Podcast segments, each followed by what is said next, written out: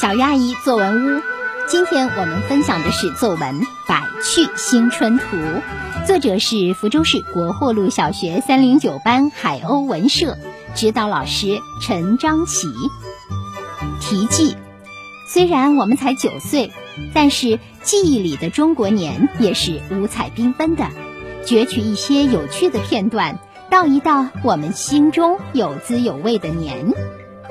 舌尖上的中国年，不同的地域，不同的美食，同样的却是中国年的情怀。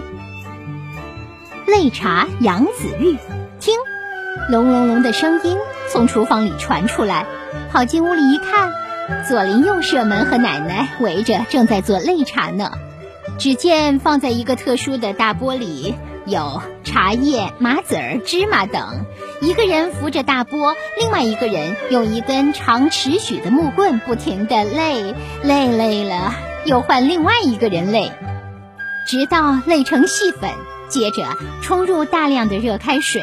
这一步对水温很讲究，不能太高，也不能太低，才能冲出水乳交融的擂茶。擂茶制作完毕，亲朋好友围在桌上喝着热气腾腾的擂茶，有时还会配一些瓜果茶点，边喝边聊天呢。最为特色的是喊茶，只要有人从门口路过，都会叫人进来喝擂茶。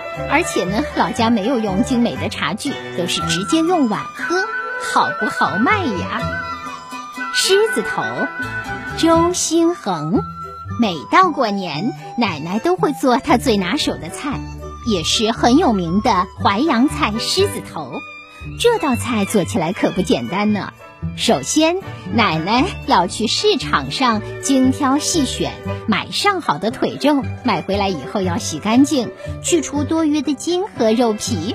然后把肉切成小片儿，再把小肉片儿切成小肉末，接着呢加入去皮的生姜、葱白。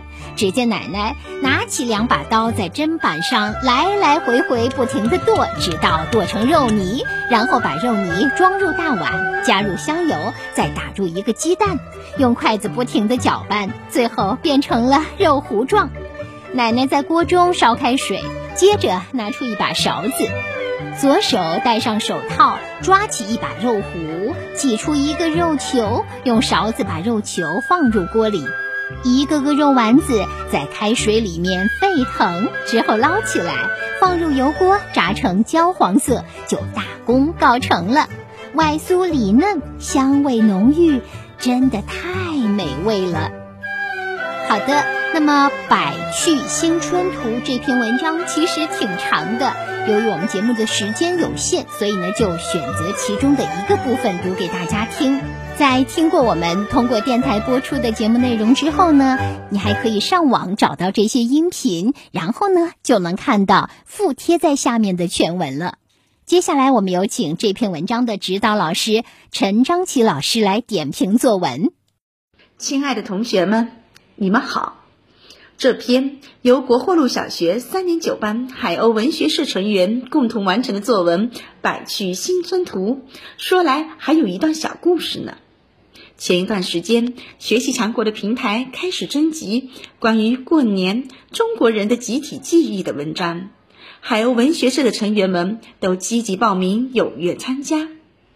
为了能够写出大家生活中各具特色的中国年，他们有的打电话采访爷爷奶奶，有的回老家走一走宗族祠堂，有的和爸爸妈妈一起回忆这九年来过的年的情景。经过这么一番调研，他们还真找到了自己的中国年的味道呢。他们觉得。中国年这春节呀，是蕴含着中国传统文化、承载着中国人亲情加分的最重要的传统节日之一。为了能够让这篇文章更具集体记忆的味道，于是就采用了片段组合的方式。一篇文章由九个小朋友合作完成，从美食、手工、祭祀三个角度来介绍中国年。字里行间无不透着对中国年的情与爱，于是有趣而欢乐的中国年便呈现在了我们的面前。同学们，那么你们对于这中国年又有怎样的回忆呢？也提笔写一写，和大家一起分享吧。谢谢，亲爱的陈章奇老师，和我们分享了孩子们创作《百趣新春图》的这么一个过程。我听完之后呢，真的是颇有感慨呀！发现平台的征集活动，就积极的选择有意思的主题来参与创作。这种参与呢，还不是单枪匹马的参与，而是呢组织成一个整体。哇，战斗力真的很强大。所以小鱼阿姨呢要为海鸥文社点个赞，为陈章奇老师以及所有的孩子们点赞。这样的一种创作呢，会让你们觉得非常的新奇吧，也会让你们印象很深刻吧。我们既在发挥自己的能量，也在感受小伙伴们的不同凡响。你们真的太赞了！